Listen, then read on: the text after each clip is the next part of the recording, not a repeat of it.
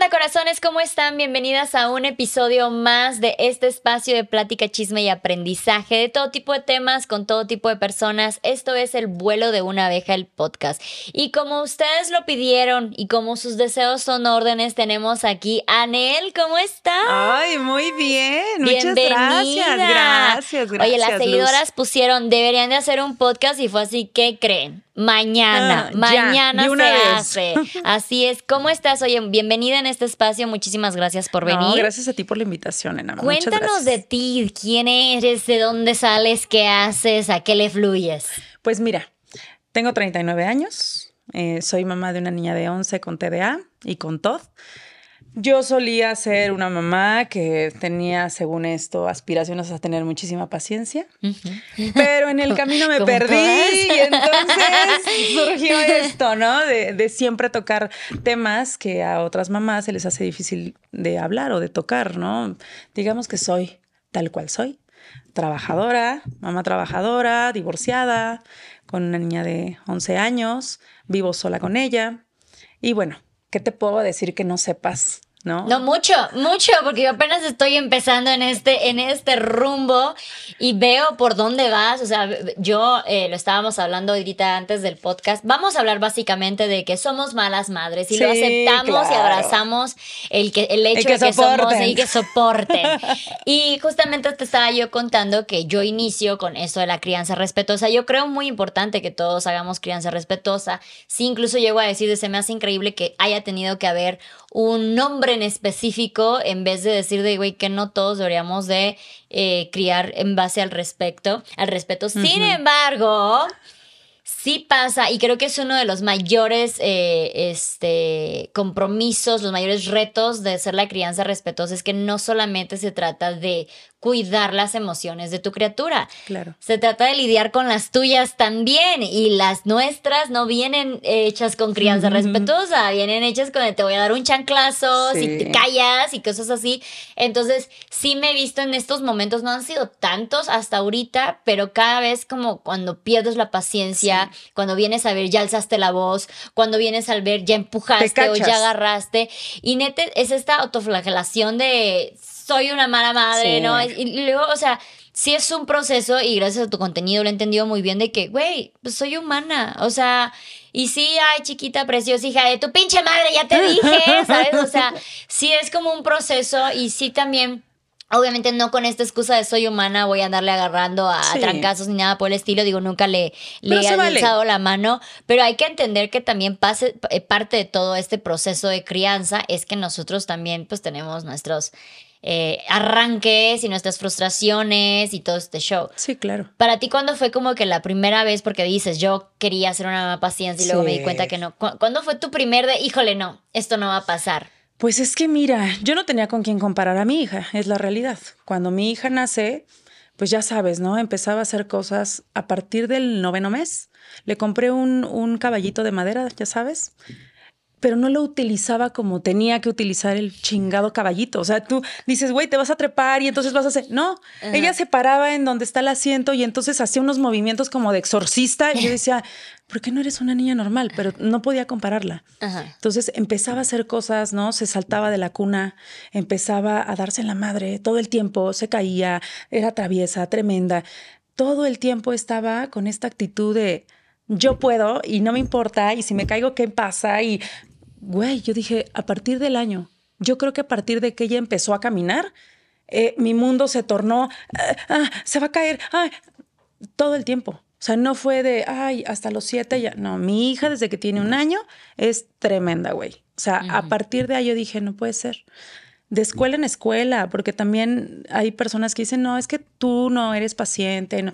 Güey, las maestras. O sea, yo dejé a mi hija en la guardería desde que tenía tres meses.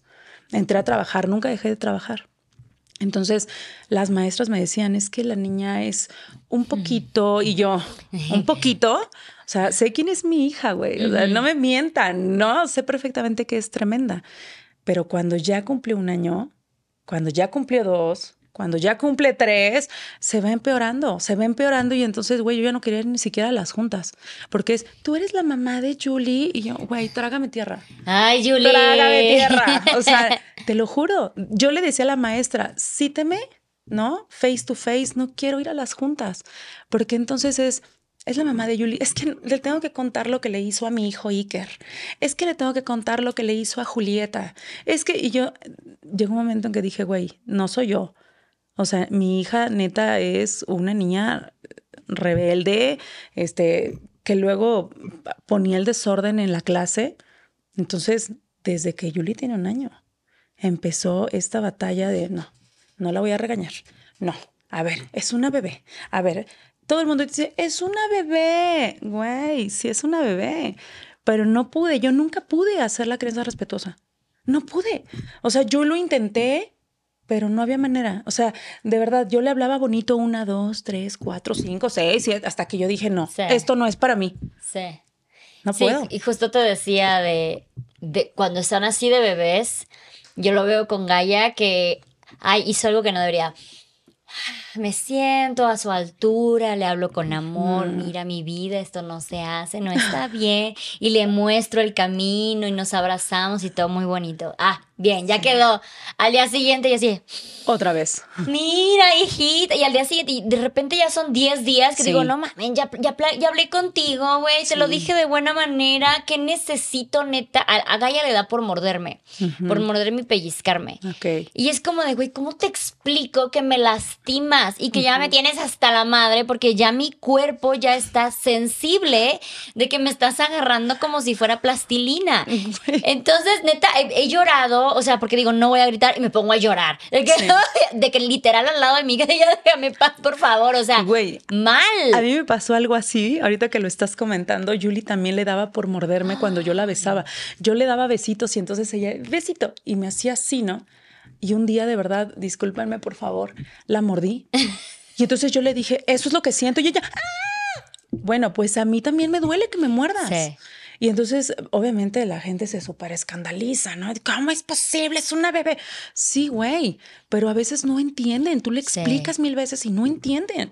Hasta que llega un momento en que dices, ok, no vas a entender con palabritas, entonces lo vas a entender. Si yo te hago lo mismo, vas a saber perfectamente qué siento, ¿no? Y entonces me muerdes, te muerdo. Yo le decía a Yuli, soy un espejo, trátame chingón y te trato bien chingón. Trátame de la chingada y te trato de la chingada. Así esto funciona. Y entonces Güey, ya mi hija tiene, pues sí, claro.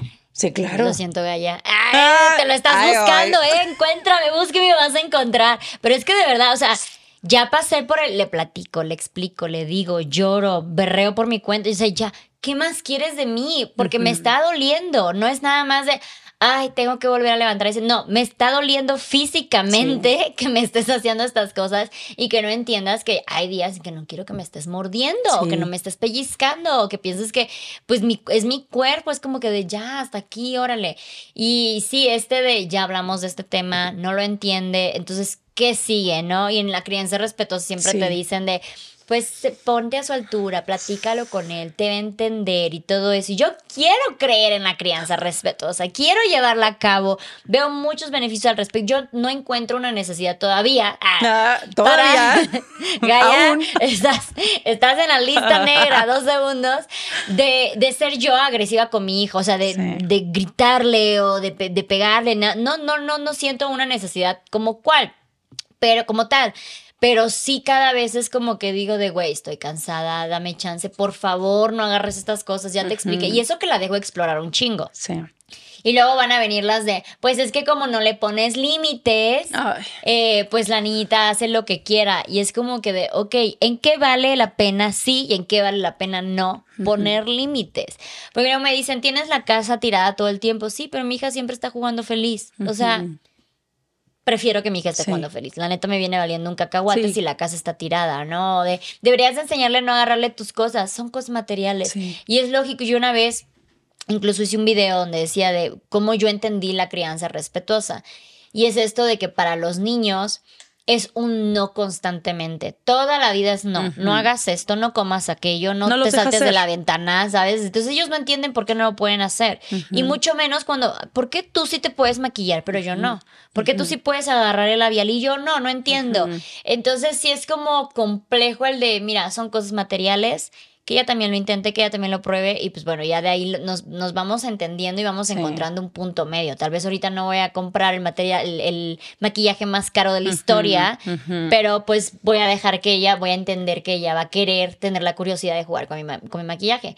Pero va a llegar un momento que yo voy a decir de, güey, ya, Ya, ¿cómo explico esto? ¿Sabes en qué momento vas a llegar en a, ese punto? Cuando ya tengas cierta edad, ¿no? Que a mí pasa con la mía, que empiezo a tomar mis cosas. Yo no tengo bronca, güey, que toque mis cosas, que se ponga el lápiz labial, que se ponga sombra, que se... Yo ya la dejo. Tiene 11 años y yo ya la dejo.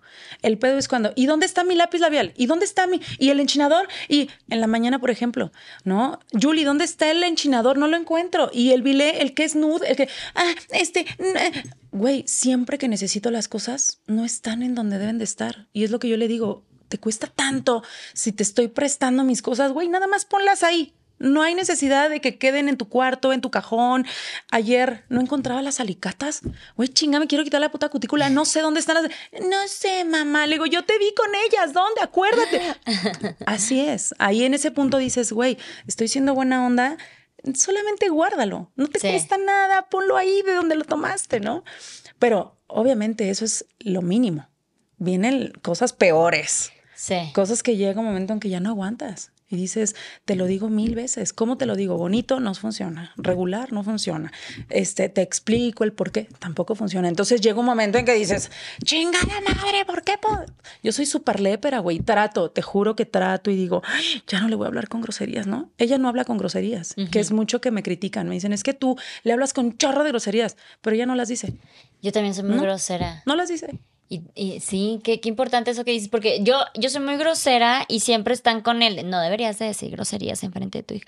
Y yo, qué hueva que yo no pueda ser como yo enfrente de la persona que vive conmigo 24-7, ¿sabes? O sea, no es como que esperando a ver en qué momento se duerme para, ah, puta madre, y empezar a ser yo, ¿no? Porque es parte de mí, simplemente hablo así, vengo de una familia de la costa, entonces es parte de nuestro vocabulario. Pero sí, todo el tiempo están diciéndote constantemente, no deberías hacer esto, mm. deberías de comportarte mejor, no deberías de alzar la voz, no deberías de decir esto, no deberías de pensar así. Sí. Y es bien cansado. Renuncia a ser tú porque ya eres mamá. Ajá. Y es como, vuelve, vuelve el que seas mamá toda tu personalidad. Sí. Ahora tú no eres Anel, tú no eres la que hace moto, tú no eres nada de lo que a ti te gusta hacer, tú eres, mamá. Exacto. La mamá de Lucy. Entonces, de Lucy. Entonces, este, o Julie, de Julie, Julie, Entonces, sí es como que dices de, güey, ¿por qué me piden que pierda mi personalidad? Y parte de mi personalidad de repente va a ser gritar, de repente va a hacerme tomar un tiempo. Luego decías, eh, haces bastantes en, tus videos, tocas muchos de estos temas me dio muchísima risa este el que te decía de que estás en el carro y que tu hija está pateando el carro detrás y hijita mi amor Híjole no me gusta que hagas esto. Hijita, lo hago. siento que me está, me está molestando. Es que, mi hijita, es que siento que te voy a romper tu madre. ¿Cómo entiendes? Que no sé qué. Entonces, como que de güey. Güey, pero todas somos así. O sea, llega un momento en que ya pierdes los estribos. O sea, yo le digo a Yuli, ¿te gusta la mala vida? ¿Te gustan las madrizas? O sea, o te gusta que te grite, yo no sé qué sientes, pero si yo te digo, mi amor, no haga, es como decirte, hazlo todo el tiempo, chingame la madre, no dejes de hacer lo que estás haciendo porque lo estás haciendo bien. En vez de que pare, ¿no? Y es constante, constante, constante hasta que ya digo, tiene que salir este, este lado lepero que me caracteriza y entonces empiezo a mentar madres, ¿no? Oye, ¿te toma en serio cuando haces eso? ¿Cómo? lo deja de hacer automáticamente. Sí, sí, es como que sí le da miedo. Sí, claro. No es miedo, más bien como, ups. Ya, ahora sí, ya, se, ya se enojó. O sea, le dije, ¿por qué? Gaia se ríe de mí. Se ríe de mí, la desgraciada. O sea, no he gritado así, pero cuando ya le digo de ya, o sea, de que ya, eh, Gaia, ah, piensa que estamos jugando. O sea, igual y porque no está acostumbrada que yo ya empiece a perder la paciencia. O sea, como que a mí me aguantó muchísimo la paciencia. Y empiezo a tener estos puntitos en donde digo, güey, estoy bien pinche cansada Dame dos segundos en que no estés tirando las cosas, ¿no? Y si le digo así de que ya, no me muerdas, por ejemplo, se empieza a reír y piensa que estamos jugando. Entonces es, y te pone peor. Ajá, entonces es un tren, me quiero reír porque me da risa de que me está viendo la cara y me da más coraje. Entonces, de que no sé cuál de las dos es peor. Porque si me río, va a pensar que, sí, es un juego de verdad y me va a empezar a pellizcar más. Pero si me enojo más, no, todos no me está tomando en Entonces, literal, es un pinche círculo, negro, un hoyo negro en el que entro, güey, y que digo de que no mames esto está muy cabrón, está muy cabrón. Fíjate que llega un momento en el que, como tú dices, ¿no? Ya hasta se burlan. Por ejemplo, a mí me pasa mucho con Julie, que soy súper, sí soy regañona, ¿no? Sí soy regañona. Seguramente me van a linchar, pero sí soy de nalguear, ¿no? Si soy de, a ver, ¿por qué? No, si yo te contara unas historias de terror. Julie estuvo en tres escuelas. De las tres escuelas, Valle, su hija es, ay, de todos mis, mis años de docencia, Julie me saca eh, lo peor de, de mí. Pero a la semana, a la semana siempre decían, qué linda, qué linda. Ay, no, es que es un, un amor, me la como, está hermosa, está... Y yo le decía a la maestra, es que espere, que tome un poco de confianza, maestra. Y justamente a la semana empezaba, ¿no? Entonces, es, es muy chistoso porque yo le decía, o sea, a diferencia de otras mamás, yo le decía, maestra, si Julie necesita que usted se pase un poquito más de la raya, te lo juro, güey. O sea, yo llegaba a la maestra y le decía, si necesita mano dura, este, yo no tengo tema, ¿eh, maestra? Y entonces ella es así como, ¿cómo? Espérese tantito, pero si le tiene que levantar la voz, levántesela. Si de repente tiene que eh, tomar alguna otra medida, tómela. Y, y entonces me decían, pero es que es muy tranquila. Ahorita. Ahorita. Deje que pase una semana. Seven, days. Te lo juro. Entonces llega un momento en el que es tan constante y tan constante y tan constante que, güey, yo nunca pude hacer la crianza respetuosa. ni, ni siquiera lo intenté, porque nunca pude. O sea, me mandaban una lista interminable de cosas que yo tenía que hacer con ella cuando la llevé a terapia por este tema del TDA, que yo decía, ¿en serio voy a poder con todo esto?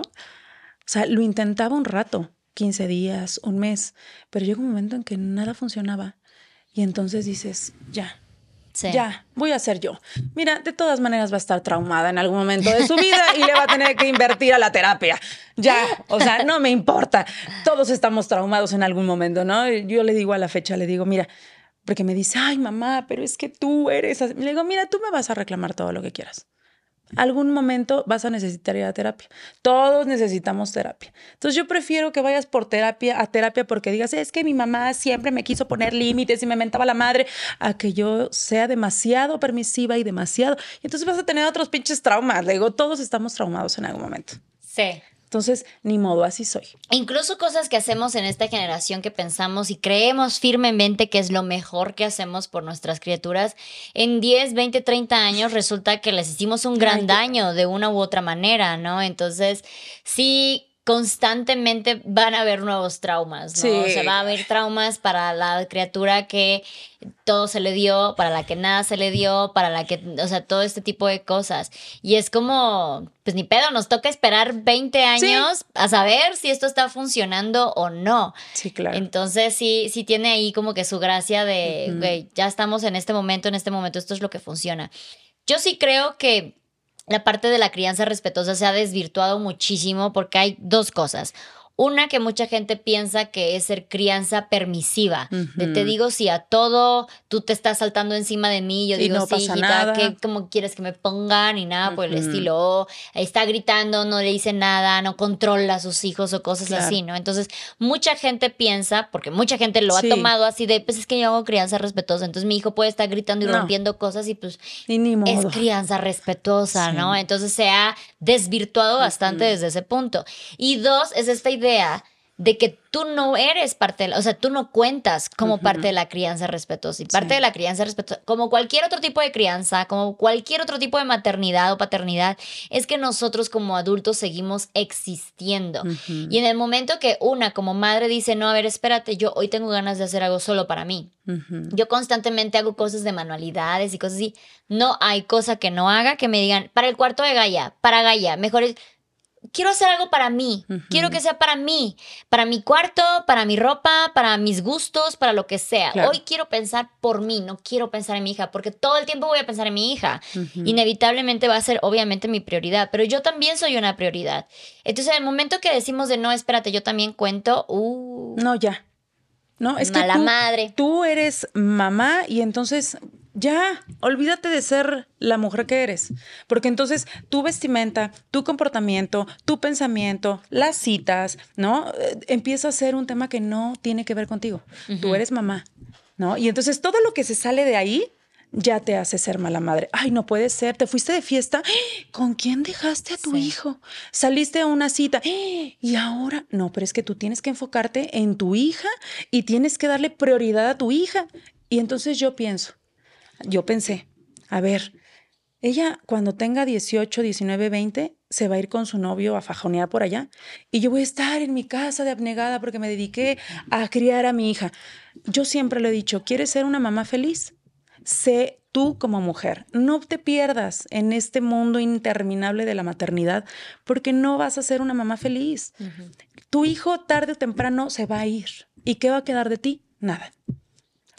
Yo lo he dicho, hay tantas mamás que nada más están jodiendo a los hijos y a las hijas porque no tienen una vida. No hicieron, no se desarrollaban profesionalmente, no salieron, no tienen amistades, no tienen un círculo, no, no tienen una actividad. ¿Por qué? Porque todo fue dedícate a tus hijos. Yo platico con mi mamá y le digo, oye, ma, si tú no hubieras sido ama de casa, ¿qué te hubiera gustado ser? Ay, es que a mí me hubiera encantado y a mí me hubiera encantado hacer tal cosa, pero es que siempre me dediqué a ustedes y yo, güey, crecemos los hijos y no lo agradecemos. Y no nada más hablo de eso, de muchísimas otras cosas, ¿no? De, es que yo me quedé con tu papá por ustedes y yo, güey, no te lo agradezco. Sí. Los hijos somos así. No nos enfocamos en, en las necesidades de los padres. Nos vamos y un día va y, y si te veo de vez en cuando, chingón, ¿no? Pero entonces, ¿qué pasa? Que si tú piensas en ti quieres trabajar, dejas a tu hijo solo tanto tiempo, entonces ¿para qué tuviste hijos? Ay, que quiero irme a una fiesta, pero es que tienes un hijo. Quiero entrar, estudiar una nueva carrera. Ay, no, pero ¿y cómo le vas a hacer si está estudiar y trabajar y el niño y la niña? Para eso siempre es una crítica constante de lo que haces como mamá.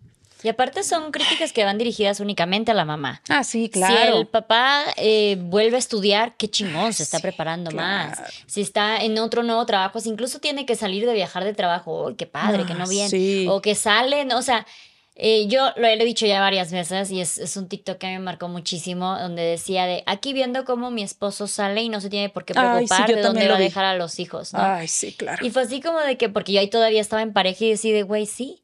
Para mí, ir una hora a no sé, algo, lo que sea, güey, a la despensa, algo para el hogar todavía, güey, era una odisea ver si de chance buena onda puedes checar a, la niña, ¿no? O sea, y, cuando es al revés, es ya es dado por sentado que pues tú te vas a encargar. Es que los, es que la, a ver, el tener hijos, y que es algo que yo creo que tú también compartes, y lo he visto en tus videos, es que nos cambia la vida a nosotras. Y entonces nosotras como mujeres tenemos que adaptarnos a todo lo que tiene que ver con nuestro hijo, nuestro trabajo, profesión, eh, pero ellos no les cambian absolutamente nada. O sea, quizá eh, si estás en pareja, bueno, que hay que comprar más pañales, comprar más leche y que te apoyan económicamente, ¿no? Y que hacen pues valer su paternidad siendo proveedores y está bien. Pero ¿quién se queda cuando se enferma? ¿Quién va por él a la guardería o por ella a la guardería? ¿Quién se tiene que partir en mil que porque te la regresaron, que porque vomitó, que porque le subió la temperatura? La vida te cambia a ti como mujer. Si funciona, qué padre, ¿no? la, la pareja y son un equipo y demás. Pero si no funciona, ya te quedaste tú con tu hijo, porque es muy difícil que uno diga, sí, llévatelo, sí, quédate con ella, está bien que ahora ya lo pienso, ¿verdad? Ay, no, hubiera hecho eso. Tan mal. No hubiera estado tan mal. Pero, güey, está muy mal visto. O sea, el que el papá se quede con los hijos y que tú digas, sale pues, llévatelo porque yo no puedo. Híjole, eres mala madre, eres de lo peor. Eh, pero ¿cuántos papás se van? Y no pasa absolutamente nada. ¿No? Y, eres mala madre para lo que la gente cree que eres mala madre, pero nadie te dice, güey, qué mala madre eres, pagas renta, ¿verdad? Qué mala madre eres, lo llevas a la escuela y lo recoges, lo vistes, lo calzas, lo alimentas. O sea, dan por sentado todas esas cosas que son sumamente difíciles de hacer. O sea, un hijo no solo es un gasto, es tiempo, lágrimas, ¿no? Mucha frustración. Que yo, yo trato como de no, como de no hablar con mis amistades, ¿no? De cosas que digo, ah, le hablo a mi mamá, güey. Siempre le hablo a mi mamá. Si estoy valiendo madre, le hablo a ella y me recuerda y me aterriza que yo era una hija de su chingada madre, pero que mi hija, ¿no? Tú eras igualita. Me dice, eras peor, hija, acuérdate, ¿no? Y entonces digo, sí es cierto, chingada madre, ya mejor no digo nada. Entonces, siempre vamos a ser malas madres, de cualquier manera. Siempre vamos a ser malas mamás, güey. Entonces yo trato de ser yo y digo, si alguien va a opinar de mí negativamente, ni me lo tomo a pecho. ¿Sabes por qué? Porque nadie me conoce, güey. Nadie sabe lo que me cuesta, nadie sabe lo difícil, nadie sabe este tema de ser mamá. Cada quien lo lleva de una manera diferente. Para unas más sencillo, para otras más difícil, ¿no? Entonces, digo, no me voy a enganchar, yo soy tal cual y lo que opinen las demás personas no me tiene que llegar, ni me tiene que importar. Y así es que ha surgido este tema, ¿no? De, de opinar y de hacer comentarios de gente que me escribe y me dice, güey, tengo cuatro hijos y ya no puedo más. Y yo me siento muy mal, estoy muy en la culpa de... ¿Y por qué te sientes mal? Todas estamos así, en algún momento con uno, con dos, con cuatro, con cinco, todas valemos madre, todas estamos ya hasta la madre de ser mamás. No sientas culpa, no eres la única, ya me siento mejor, no, siéntate muy bien, porque no pasa nada. O sea, no pasa nada si no eres perfecta. Sí. Me encantó eso de, en algún momento todas estamos hasta la madre de ser madre. Claro. güey, neta, sí es bien cansado. Y algo que decías antes donde que cuando dedicas tu vida únicamente a ser madre y a tus hijos, y porque tus hijos y por el bien de mis hijos y yo solo pienso en mis hijos, al final eso es, es malo para tus hijos, porque a mí, yo he conocido muchísimas historias, me escriben constantemente de, es que yo me quiero estudiar en una universidad a otro lado, pero mi mamá me siento mal, porque no sé qué, o es que me quiero independizar, pero pues es que mi mamá no me deja. Es que entonces es como que de, güey, es tanto lo que quieres nada más vivir por ellos, claro. que luego es una excusa, una, para no vivir tu propia vida, y dos, para no dejarlos a ellos vivir su propia vida. No, ni madurar. Ni madurar. Y luego esperamos este de, pero el día de mañana tú me tienes que agradecer todo lo que yo sacrifiqué. No, nada. Y no funciona así, no funciona así. No, y aparte te voy a decir algo. También eh, este tema de, de acaparar demasiado que tú mencionabas, güey, yo no quiero a mi hija de 25, de 30, de 40 años eh, eh, en mi casa, güey. O sea, yo se lo digo a mi hija que tiene 11 años, le digo, Julie, necesito que te prepares para la vida y por favor, ve lo que cuesta esto, ve lo que cuesta aquello. No es fácil. Y yo no te, yo no te quiero en mi casa a los 25 años, necesito que te vayas a vivir sola. Entonces, desde ahorita, y eso no me hace mala madre, güey. No. Me hace ser realista. Tiene que hacer su vida, tiene que superarse, ver, no sé, madurar, pero yo no la quiero ahí. Yo conozco mujeres y hombres de 40, 45, 50 años que viven con su mamá y entonces, o sea, ¿eso la hace una buena madre? Claro. No, güey. Sí. No, eso no la hace buena madre. Al contrario, le dio en la madre a su hijo. Sí. Hay una frase que me gusta mucho y a mí me, me, guía muchísimo para mi maternidad y es que una buena madre es aquella que no es necesitada. Claro. Entonces, entre más independientes sean tus hijos, significa que hiciste una muy buena chamba en criar personas autosuficientes, independientes, que pueden hacer las cosas solos, ¿no? Eso no significa que te van a abandonar, porque luego también es como una cuestión de ego, ya sabes, de yo quiero que cuando llore mi hija, lo primero que busques a su mamá. Ay, no. O de yo puedo este consolarla de, a ver, permíteme, yo la consuelo, ¿no? Y es como que hasta cosas de ego, de yo quiero ser la respuesta a todo de mis hijas, ¿no? Las mamás deben de saber verlo todo y si no me lo invento, ¿no?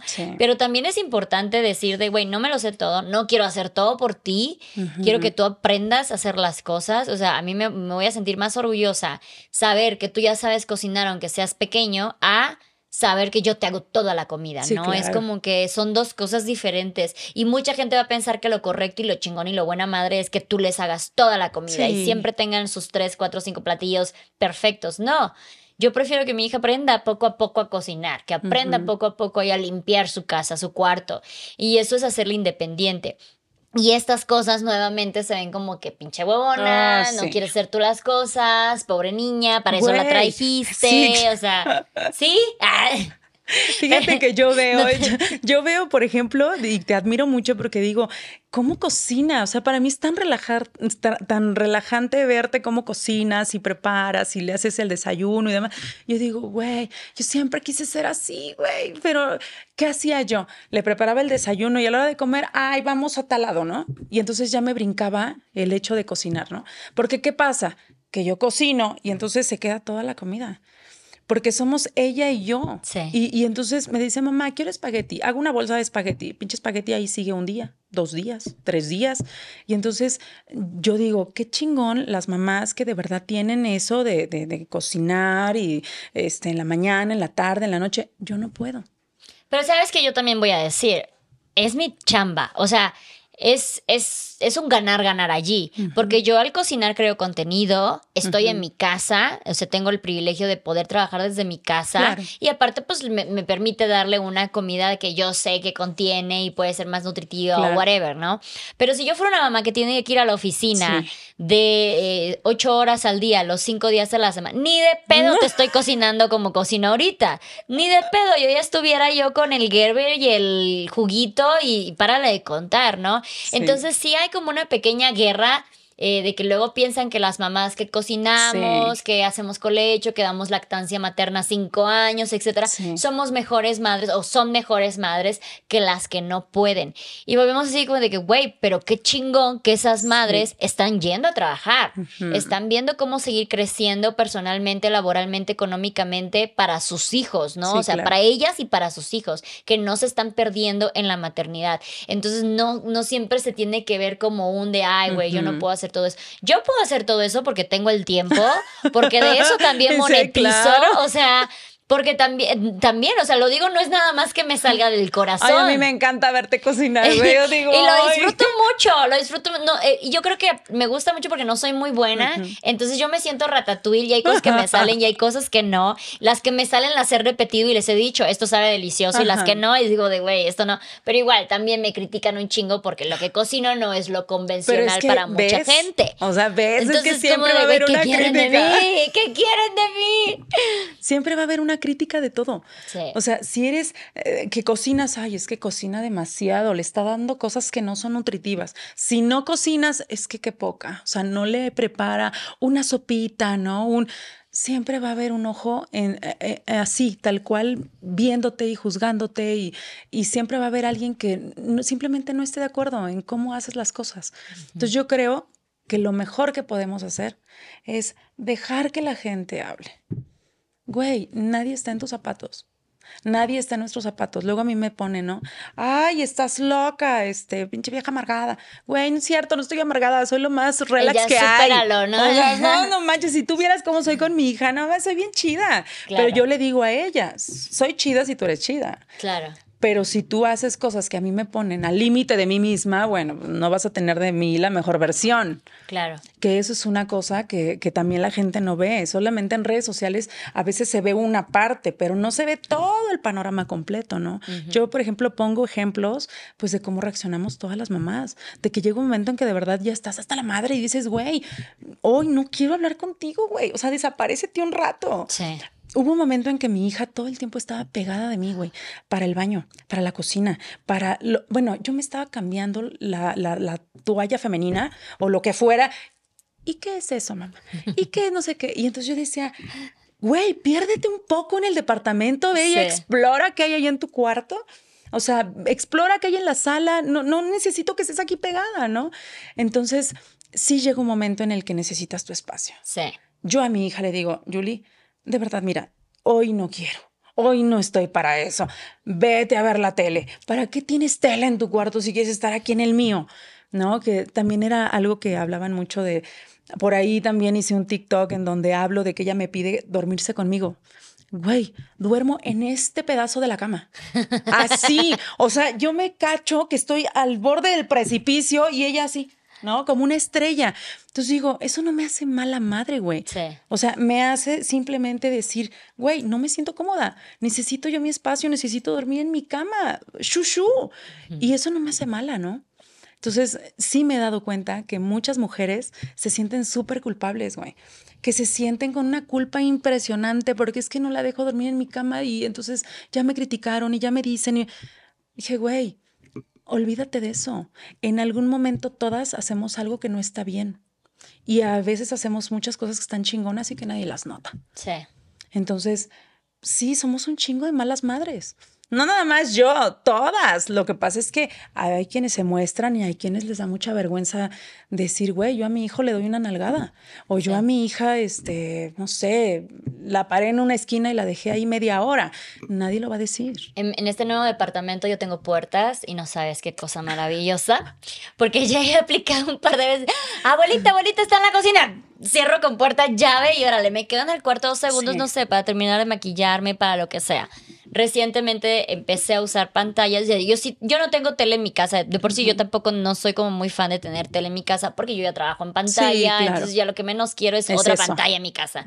Entonces, no tuve pantalla durante dos años eh, de, de Gaia sí es lo que recomiendan los pediatras, bla, bla, bla. Sin embargo, ahora que aprendí esta, este mágico mundo de las pantallas, y es como de quédate ahí un ratito. Sí, o sea, sí puedo ver cómo la idiotiza, sí. puedo ver cómo le pongo y es como que Güey, no la vas a dejar todo el día. No la vas a, o sea, hay mucha gente que piensa que educa a sus hijos a, a, base de la pantalla y dice, es que hay cosas muy educativas. Por más educativo que sea, no eduques a tus hijos a base de pantallas, pero tampoco satanices las pantallas. Mucha gente pensaba que yo satanizaba las pantallas por, que por eso no tenía, que, no, que no tenía, ¿no? Y ahora que ya vos dices que, ay, la que... No, simplemente te dicen que por los primeros dos años igual no es lo más recomendable. Entonces yo me esperé y yo ahorita le empiezo a poner de vez en cuando la pantalla. Y es una cosa maravillosa. Es precioso. No lo vas a dejar ahí, no la vas a dejar ahí todo el día. No, pero le pones un, ratillo, güey, neta puedes hacer maravillas con ese ratillo. Yo empecé con, eh, primero empecé con niñera, luego empecé con tutorías cuando Gaia apenas, tenía, no sé, un año, ocho meses. Ya te quieres deshacer de la niña, güey, está conmigo 24/7. Y mientras está conmigo yo tengo que hacer de comer, limpiar la casa, ir a la despensa, hacer la lavandería, trabajar. Entonces, denme un chance si estoy buscando maneras en que ella pueda tener aún un tiempo que aún así ella lo disfruta claro. y yo puedo ser funcional en ese tiempo sin mi hija. Porque aunque puedo ser funcional con mi hija, güey, la neta es que te va a trazar un chingo, ¿no? Entonces. Sí, porque tienes que estar persiguiéndola y a ver, espérate. Y entonces, y entonces son microsegundos que no están aprovechados y entonces ya estás eh, haciendo esto, pero no terminas aquello y entonces ya tiro tal cosa. no es, no, no, no es fácil. Con sí, se puede, pero no mames. ¿A costa de qué, güey? ¿Para qué? O sea, si puedes buscar otras soluciones. Cuando yo todavía no era madre, mi mejor amiga ya lo era, y cada que le decía, hay que hacer algo, me decía, pues es que ya sabes que con mi hija es pues, más complicado. Y yo decía, pues es por complicado porque tú te lo haces complicado. Bien podríamos ir y hacer y todo eso. Y yo, por ejemplo, yo llevo a Gaia a todos lados, pero yo ahorita escojo ya no querer ir a esos lugares para porque me da hueva tener que cargar, o sea, ya no lo disfruto igual. No me hace berrinche, no me es de que, ay, es imposible y nada, pues simplemente hay veces en que quisiera no tener que estar Ajá. Con el ojito todo el tiempo de un lado a otro. Luego ni pones atención en lo que estás haciendo porque nada más estás viendo en qué momento. Ay, a mí me ha pasado, me, ahorita ya no, pero cuando era más chiquilla, que yo me la llevaba a algún lado, igual que tú, me la llevo a todos lados, no pasa nada. Sí, llega un momento en que ah, no quieres demostrar que estás valiendo madre porque quién sabe dónde chingados se te fue la criatura, ¿no? Entonces, por ejemplo, yo, híjole, no sabes cómo se me perdía en el centro comercial o en, la ropa, entre la ropa se me perdía y entonces entraba yo en pánico hasta que un día dije, corre más riesgo en la tienda valiendo madre porque se me escondió que que se quede en la casa. Entonces yo opté, a partir de los cinco años, me van a matar, lo sé, empecé a dejarla por pequeños lapsos sola. Y mucha gente me dice, a los cinco, Sí, porque esa es mi realidad. Porque yo no tenía a mi mamá cerca para que me la cuidara. Porque yo no tenía a alguien, una vecina, un alguien. No había quien. Y entonces yo decía, no puedo hacerlo. Necesito que se quede. Corre menos riesgo aquí que yo estar valiendo madre porque ya se me perdió. Y entonces empecé a soltar, empecé a soltar, empecé a soltar y empecé a dejarla pequeños ratitos, ¿no? Ya sabes, las recomendaciones. No comas porque te ahogas, no tomes esto porque si no te subas allá porque si no te caes. Y lo importante de hacerlas autosuficientes también a pequeña edad, ¿no? O sea, yo digo, y te vas a seguir contando, pero yo con Gaia igual tengo muchísima tranquilidad de que aunque esté ella agarrando, igual está haciendo un cagadero, pero no está tentando contra su vida. ¿No? Entonces, por ejemplo, tú que te la dejabas sola, ¿qué hacías? ¿Ponías alguna pantalla o algo para Pues, revisar? nada. ¿No? Simplemente era de. Nada, "Ay, güey. O sea, no yo le sabe". decía, ay, señor, te la dejo en tu gloria. o sea, de verdad, Sigue no. viva. Para las que se preguntan, sigue viva. eh, Sí, sigue no ha pasado bien. nada. Güey, yo lo hacía y Es entonces necesario. es necesario porque esta es mi realidad. sí. O sea, si yo tuviera o en aquel entonces yo hubiera tenido quien se quedara, que sí lo llegué a hacer cuando me tenía yo que ir al trabajo por un periodo más largo, ¿no? Eh, Le decía a la señora que me ayuda a hacer el quehacer, le decía, Catita, te puedes quedar con Julie, Mm, voy a salir, tengo que estar a tres horas, pero ya, dejarla mucho tiempo ya es, ya me genera incluso como Claro. angustia, ¿no? Claro. Pero empecé a soltar y empecé Sí. a soltar y empecé y voy al gimnasio, sí mamá, voy a no- sí mamá, voy al súper, sí mamá y yo, ay, y cada que decía no y llegaba, te juro, ¿eh? la- el subir las escaleras en ese porque antes no tenía ya celular. Cuando estaba chiquita no tenía celular, yo no la tenía con celular, entonces no había manera de comunicarme. ¿No? Y yo decía, la voy a dejar y aquí va a estar y no le va a pasar nada.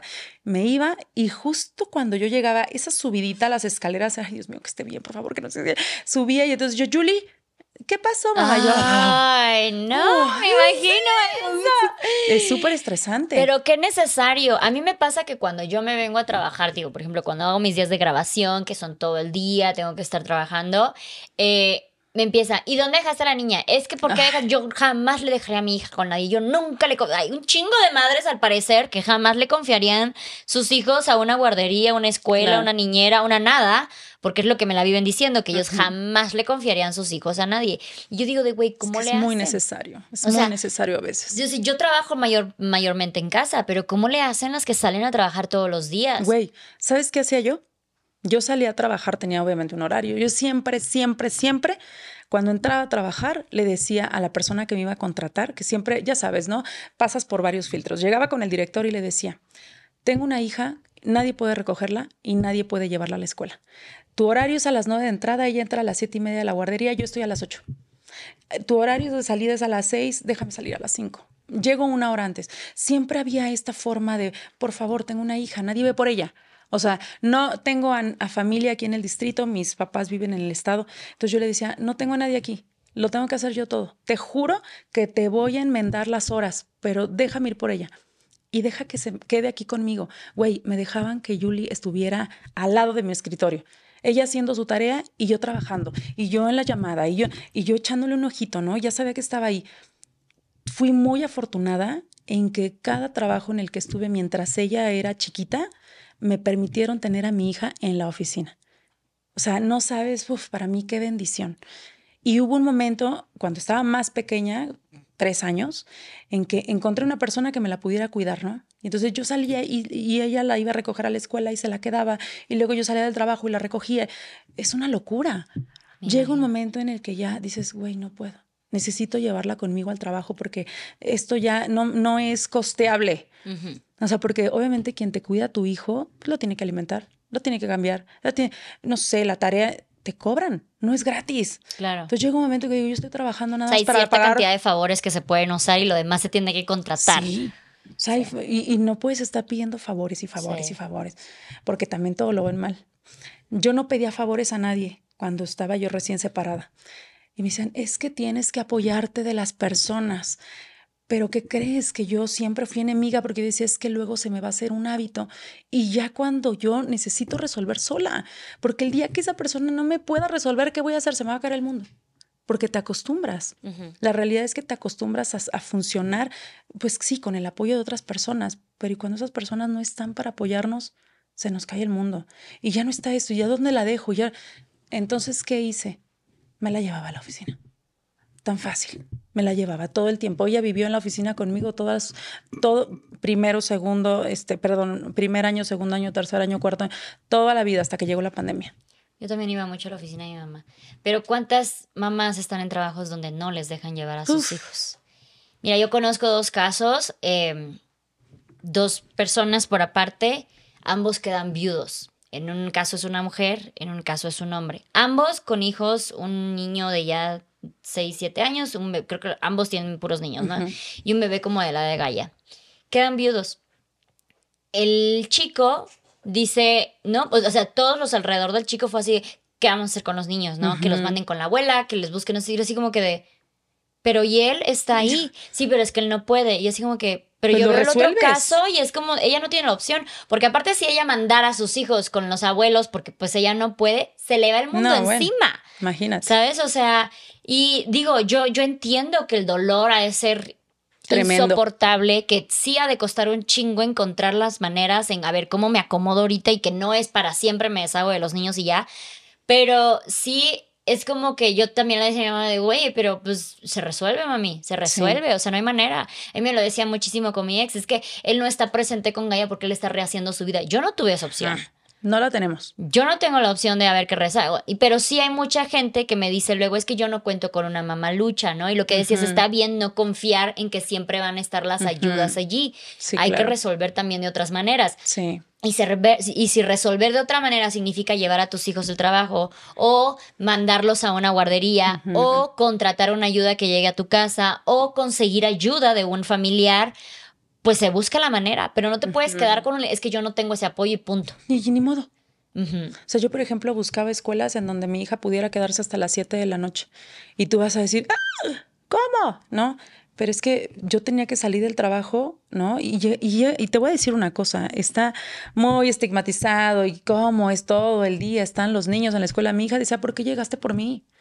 Ella quería quedarse con, sus, con su grupo de amigas o de amigos, porque no soy la única, ella no Sí. está. Mi mamá se imaginaba que mi hija estaba sola en un cuarto así, esperando que yo llegara. No es cierto.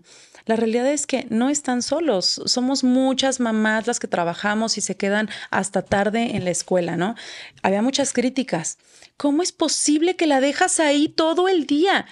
Sí, porque tengo que trabajar y ella es más feliz estando en la escuela con sus compañeros que en mi trabajo picándose los ojos. Sí. Entonces empecé yo a optar también por dejarla más tiempo en la escuela. Sí, todo el mundo me criticaba y me decía, hasta que un día dije, bueno, entonces cuídamela tú. Si tanto te molesta como yo soy con mi hija y que la dejo en la escuela, sácala tú y quédatela en tu casa. Que es como yo le decía a una amiga, ¿no? Me decía, güey, es que tengo una compañera del trabajo que cómo me chinga porque dejo a mi hija mucho tiempo en la escuela. Le dije, ¿sabes qué? Cállala. Un día dile, bueno, si tanto te molesta que deje yo a mi hija, que no es tu hija, en la escuela, recógela tú. Empieza tú a hacer esa chamba. La gente critica porque no sabe, güey, lo difícil que es de verdad trabajar, estudiar, partirte en mil. O sea, todos quisiéramos no 24, quisiéramos más horas al día, porque no te alcanza el tiempo, ¿no? Pero nadie lo ve.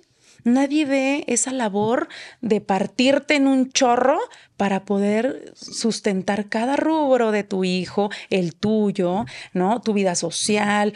Son un chorro de cosas. No es fácil. Entonces, lo fácil. Sé tú misma. Sigue haciendo las cosas de mujer que te gustan. No suprimas nada. ¿Quieres salir? Sal. ¿Quieres ir? Ve. ¿Quieres viajar? Viaja. ¿Quieres estudiar? Estudia. Porque el día de mañana que tu hijo no esté, te vas a arrepentir y vas a decir, ¿por qué no hice esto? ¿Por qué no estudié? ¿Por qué no trabajé? ¿Por qué no hice ese viaje que tanto quise? Uh -huh. Incluso si quieres irte de viaje sola. Güey, se vale. Sí. Yo a mi mamá se lo he dicho, mamá, este, te puedes quedar con Julie. Necesito salir sola. O sea, güey, necesito un timing, uh -huh. ¿no? Yo opté con mi mamá por pagarle, porque es un trabajo. Porque si es un trabajo y luego mi hija que no mames, o sea, perdón. O sea, hay muchas abuelas que lo disfrutan. Yo, pobre de mi mamá, yo digo, Dios mío, ma, ¿cuánto es? Porque sé que está cabrón. Sí. O sea, sé que está cabrón aguantarla, ¿no? Que es tremenda y que es demandante y demás. Entonces yo opté, digo, órale, ahí está, es, es, es, un, es algo recíproco, ¿no? Tú me echas la mano, pero yo te doy, yo te pago. ¿Por qué? Porque es una chamba. Uh -huh. Entonces, ya no me siento culpable. Antes sí decía, ay, es que cómo voy a salir sin ella. No, ahorita ya no. Digo, no, güey, cuando ella se va de pijamada, no me habla, mamita, yo te extraño. No, ni madres, no me habla, ¿no? Y, y, poco a poco yo voy viendo que ella es independiente de mí y que llega un momento en que de verdad ya no me va a necesitar. ¿Y yo qué voy a hacer? Mi vida, la que sigo haciendo y la que he hecho desde que ella tiene un año. Nunca dejé de trabajar. Nunca dejé de hacer lo que yo quería hacer. Me metí a estudiar una carrera estando con mi hija recién divorciada. He hecho cosas, más cosas con hija que cuando no la tenía. Luego tienes la motivación, ¿no? Pasa que, que se vuelve como una motivación. Oye, ahorita que decías, eh, ya, ella estaba a dos de llorar, tú no te diste cuenta, ella estaba a dos de sacar el Kleenex. Yo fui una hija que se quedó hasta tarde en la escuela. Yo fui una hija que pasó tardes en el trabajo de mi mamá. Y de verdad, para mí era la cosa más divertida. O sea, era entre que me quería reír por lo que yo vivía. Sí. Y era de, güey, darme cuenta lo que estaba viviendo mi mamá en ese momento, porque mi mamá era una madre soltera con dos hijos, ella tenía que proveer, tenía dos trabajos. No manches. Entonces, difícil. estábamos en una escuela, nos quedábamos eh, terminando y siempre habían más niños, es verdad, no tantos, pero sí había un par más. Y me acuerdo que luego nos ponían a hacer el aseo de la escuela, los hijos de su chingada madre, pero nosotros lo veíamos tan divertido que era de, ¡uh, sí, yo trapeo! Y no sé qué, así estábamos todo el día. Y también me tocó la etapa en que nos quedábamos en su oficina toda la tarde y nos daban un espacio y nosotros hacíamos casitas en ese espacio y nos daban materiales y todo eso. Pero ¿cómo es que de niño ni siquiera ves esos, No lo esas limitaciones que uno piensa, pobre mi criatura, como pobrecito? No, mi mamá, por ejemplo, nosotros fuimos scouts desde chiquitos y para mí era la mejor etapa de mi vida. Pero yo iba a campamentos de verano de tres semanas o eh, de que todos los fines de semana, órale, a los scouts y luego te vas de campamento y lo que sea, ¿no? Y cómo es que uno que piensa todo el tiempo se está flagelando de cómo voy a estar soltando a mis hijos y pobrecito mis Es hijos. que la dejé, es yo que la abandoné. toda madre. Tú ni enterada. ¿Y sabes qué pasa? Que años después, es verdad, me volví una mujer muy independiente. Yo a los 19 años ya me estaba independizando de mi mamá, a los 20 me salí de mi casa, a los 24 me salí de Chiapas y me volví una mujer súper independiente porque nunca estuve allegada de que mi mamá me hiciera todo. Claro. Entonces sí es como que eh, fue, fue muy especial para mí como que darle la vuelta a este asunto.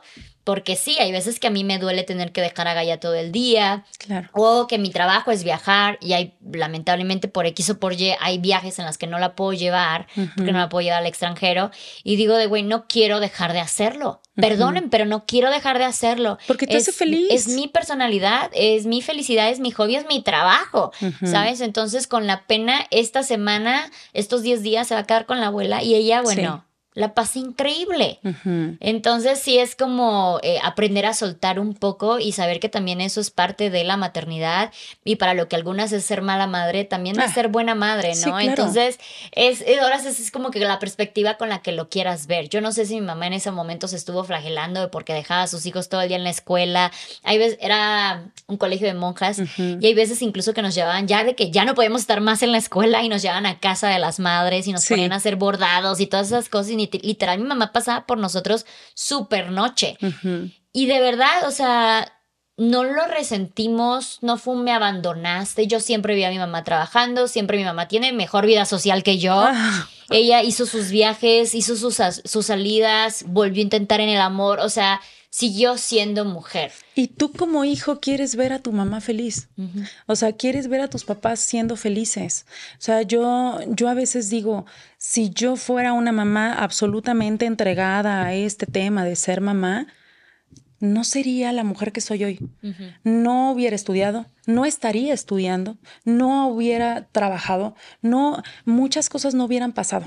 Entonces yo digo, lo mejor que pude haber hecho, y hasta la fecha lo sigo diciendo, es no enclaustrarme en el hecho de ser mamá. Y si soy mala madre, qué bueno, porque soy feliz, porque no tengo que estar con el estándar de tienes que hacer tal cosa, porque si no, entonces, ¿sabes qué pasó, Luz? Que yo trabajaba mucho y me decían, es que trabajas demasiado, ¿para qué tuviste hijos? Trabajaba poco y me decían, es que te puede ir mejor, pero lo que pasa es que no te das el tiempo para trabajar más.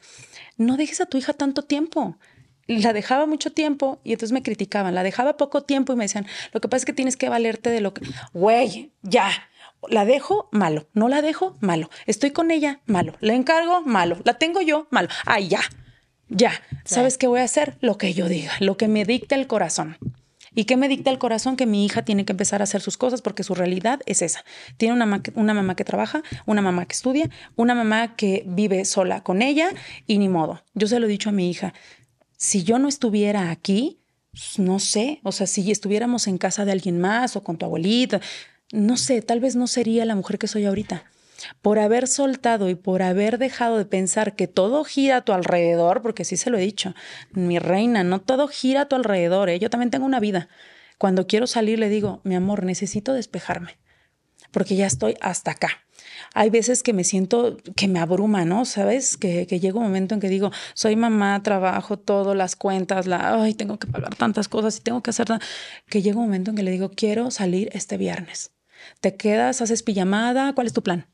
¿Qué vas a hacer? ¿Tú qué vas a hacer? ¿Tú qué vas a hacer? Porque no quiero que te quedes sola, ¿no? Sí. Pero voy a salir. Necesito unos tragos. Y antes, te lo juro, me decía, ¿y me vas a dejar? Y yo, sí, mi amor, porque es necesario. O sea, cuando tú te vas con tus amigas, yo me quedo sola y no estoy llorando por ti. Es exactamente lo mismo. Yo necesito mi espacio, necesito salir. Y eso no me hace mala. Y mi trabajo no es que me ames, que me quieras y que estés de acuerdo eh, conmigo en todo. O sea, de verdad, un día vas a tener hijos y me vas a entender. Un día. Y eso es muy cierto, ¿eh? Yo no entendía a mi madre hasta que tuve hijos. Y yo, pobrecita de mi mamá, yo, güey, ¿cómo la hice llorar? Sí. Yo la hacía patalear, ¿no? Me, me acuerdo que cuando yo tenía ocho años, en una de tantas cosas que hice tremendas, la hice enojar tanto que una vez me dijo, de haber sabido cómo ibas a ser, te hubiera abortado. Güey, yo crecí toda mi vida con ese puto trauma. Y ahora que soy mamá, digo, pobre de mi madre, sí, claro, por supuesto, güey, te, te apoyo, no manches, ¿no? O sea, qué difícil. Sí. Qué difícil ser mamá y qué difícil ser mujer. Y yo creo que es de esta idea de como madres tenemos que ser perfectas y que nuestros hijos nos deben de ver siempre fuertes, seguras, perfectas y todo eso. Y creo que es hora de entender que queremos que nuestros hijos nos vean como humanas, uh -huh. que sepan que somos humanas, que sepan que hay días que nos quiebran, porque también eso les da un ejemplo a ellos, que si el día de mañana ellos se sienten rotos, se sienten cansados, se sienten tristes, tienen derecho a sacar esos, esos sentimientos, esos, es, eh, tienen derecho a reconocer que hoy no lo están dando todo, que necesitan ayuda, necesitan apoyo, necesitan terapia, necesitan lo que sea, ¿no? Entonces empecemos desde el ejemplo de que nosotras también nos podemos romper, de que nosotras también nos podemos tropezar, caer, lo que sea. Y, y, eso no te hace una mala madre, te hace sí, humana, claro. te hace una madre humana. Y creo que necesitamos más madres humanas y felices que perfectas sí, en claro. este mundo. Sí, claro, por supuesto. Oye, Anel, muchas gracias. No, al contrario, gracias. necesario, de verdad que es muy necesario. Y tú lo verás en tus redes que cada que que compartes videos donde muestras esa crudez de, de, ser una mala madre, ¿cuántas mujeres no también se sienten abrazadas por Ay, tu claro. contenido que dices, sí, güey, gracias, Fíjate que yo, hay muchos hates, ¿no? Uh -huh. Siempre va a haber todo tipo de opiniones. Yo siempre veo las que me dicen, ay, me siento mejor desde que te veo, que no soy la única, no soy la única que me siento así, no soy la única que regaña, no soy la única que no es perfecta. Uh -huh. Esos son los comentarios que digo, güey, lo estoy haciendo bien, no pasa nada, relájense un chingo, ¿no? Uh -huh. Relájense, no estén eh, todo el tiempo queriendo agradar a nadie. Sé tú misma, fin. Lo estás haciendo excelente. Recuérdanos cómo te pueden encontrar en las redes sociales. Como Biker Lady 83 o como Anel, igual, las dos en Instagram y en TikTok. ¿Tienes Facebook, YouTube? No, no, no okay. todavía, todavía no. Todavía no, ok. Pues muchísimas gracias, Anel. No olviden que la pueden seguir en TikTok e Instagram como BikerLady86. 83. 83, perfecto. Así pues es. muchísimas gracias por, por habernos eh, dado de tu tiempo. Gracias a ti, Luz. Y contar estas cosas que luego a muchas mujeres nos cuesta decir, soy mala madre, hoy quiero ver somos, por mí. Somos hoy malas no tengo madres. ganas de andar persiguiendo a la criatura. Entonces, es necesario, dense ese chance de quejarse, ese, ese chance de decir, hoy no quiero. Uh -huh. Digo, mientras obviamente los mantengamos vivos, lo sí, demás claro. está, está de sobra. Pero bueno, muchísimas gracias a todas las que vieron y escucharon este podcast. No olviden que este es un espacio seguro. Hablamos desde nuestra experiencia, desde nuestros modos de vivir, pensar y hacer y hacer las cosas. Pero recuerden que este es un espacio de plática, chisme y aprendizaje de todo tipo de temas con todo y tipo de personas. Si les gustó el episodio, no olviden apoyarnos, por favor, con un comentario, un like, un compartir, un suscribirse, tanto en Spotify como en YouTube. Y nos vemos en el siguiente episodio. Muchas gracias. Bye.